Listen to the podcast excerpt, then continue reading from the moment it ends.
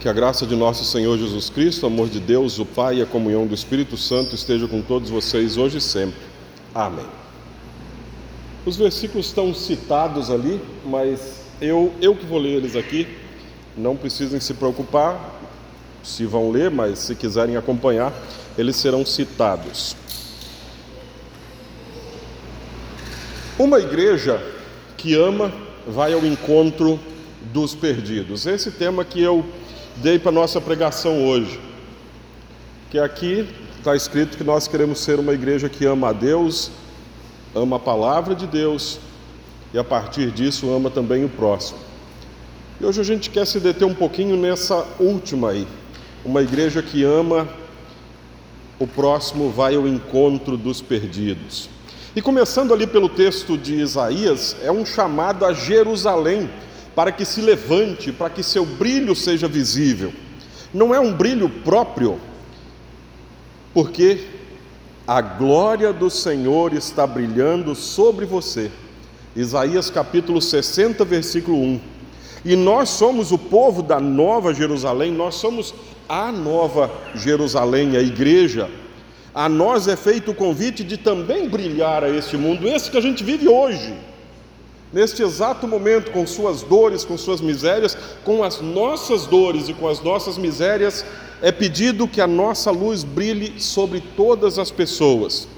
E o texto segue mostrando no versículo 2 que a terra está coberta de escuridão e os povos vivem nas trevas. E é sobre essas trevas que nós devemos brilhar.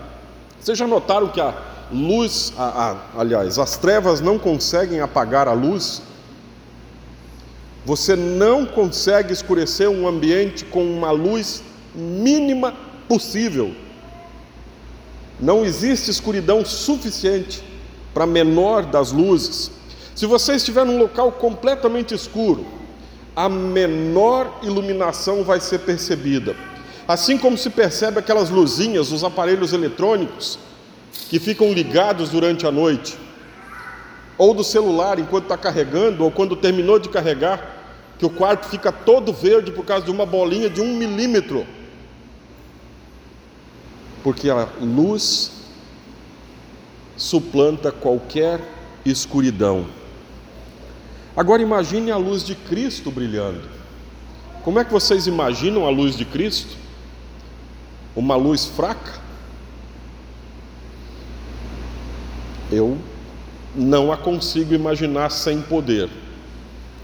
Não a consigo imaginar sem ser a melhor ou a maior de todas as luzes. Essa luz brilha em nós e precisa brilhar ao mundo por meio de nós, por meio de nossas palavras.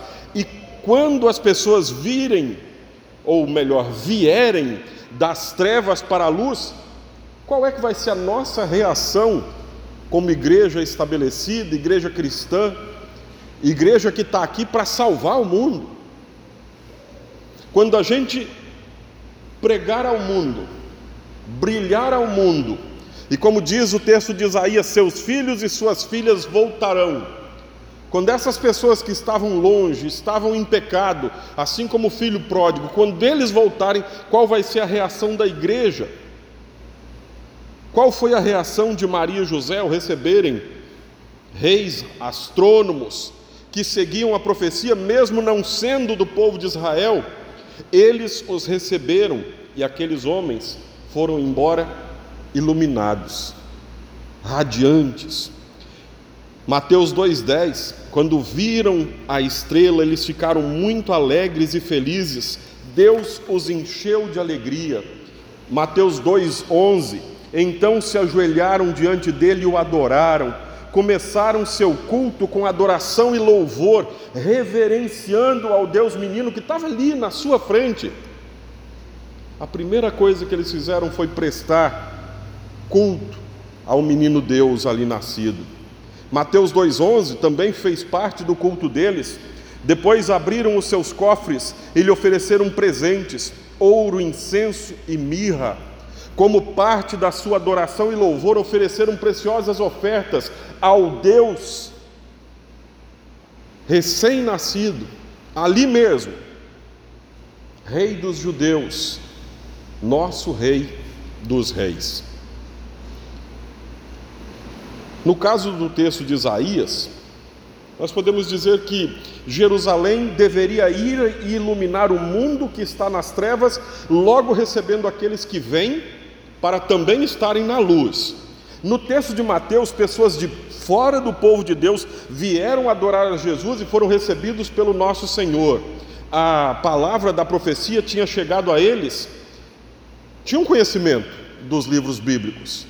Eles tinham conhecimento dessa profecia, tanto que a citam na conversa lá com, com o rei. A palavra tinha chegado a eles, e por mais estranho que pareça, o próprio povo de Deus que conhecia as profecias não recebeu Jesus. Como lembra João 1,11: veio para o seu próprio país, mas o seu povo não o recebeu. Às vezes nossos olhos estão fechados para a vontade de Deus para nós e para as nossas vidas. E mesmo ouvindo falar da palavra de Deus todos os dias, tendo contato com a palavra de Deus todos os dias, quando a oportunidade de servir surge à nossa frente, a gente não vê. A gente acha que é com outro. Tem gente mais preparada. Tem gente que fala melhor, tem gente que faz melhor. Olha, mas Deus colocou foi você ali naquele exato lugar, naquele exato momento, com uma pessoa, conversando com você sobre Jesus. Então a melhor pessoa para estar naquele lugar, naquele momento, é você. Talvez você disser, calma aí, que eu vou chamar o pastor para ele vir conversar aqui comigo. Talvez a oportunidade passou. Vocês poderiam dizer: Olha, eu vou te explicar aquilo que eu sei, vou falar da minha fé, daquilo que eu sei. Se ficar alguma dúvida, depois a gente pode até conversar um pouquinho mais, mas se você quiser ouvir, eu te falo agora da palavra de Deus. Efésios, o que que tem a nos dizer? Como é que a igreja ama o próximo? A igreja em Efésios. Veja que Paulo está escrevendo diretamente aos não-judeus, versículo 1 desse capítulo 3, se apresentando como aquele que veio para trabalhar entre os não-judeus por causa da graça de Deus. E ele, depois de algumas poucas referências do trabalho que ele tinha feito, da forma que ele tinha agido no seu ministério, diz qual que é o propósito nesse ministério. 3:6 Por meio do evangelho, os não-judeus participam com os judeus das bênçãos divinas. Eles são membros do mesmo corpo, participam da mesma promessa que Deus fez por meio de Cristo Jesus. Isso é uma novidade muito grande nessa época aqui. É o Cristo para todos aparecendo de uma forma definitiva.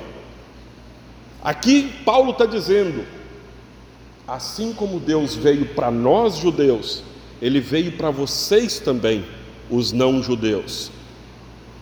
Então, se por um lado nós temos os judeus, por outro lado a gente tem o resto do mundo todo. É para todas as pessoas. E um texto que chama ainda a minha atenção é o versículo 13. Eu lhes peço que não desanimem por causa dos meus sofrimentos por vocês, pois eles lhes trazem benefício. No seu ministério, mesmo sofrendo, Paulo espera que todos creiam e sejam salvos. Ele vê tudo dessa perspectiva. Até quando ele está preso, ele diz: Assim Deus me deu a oportunidade de falar a autoridades. Assim Deus me deu a oportunidade de falar para tais pessoas.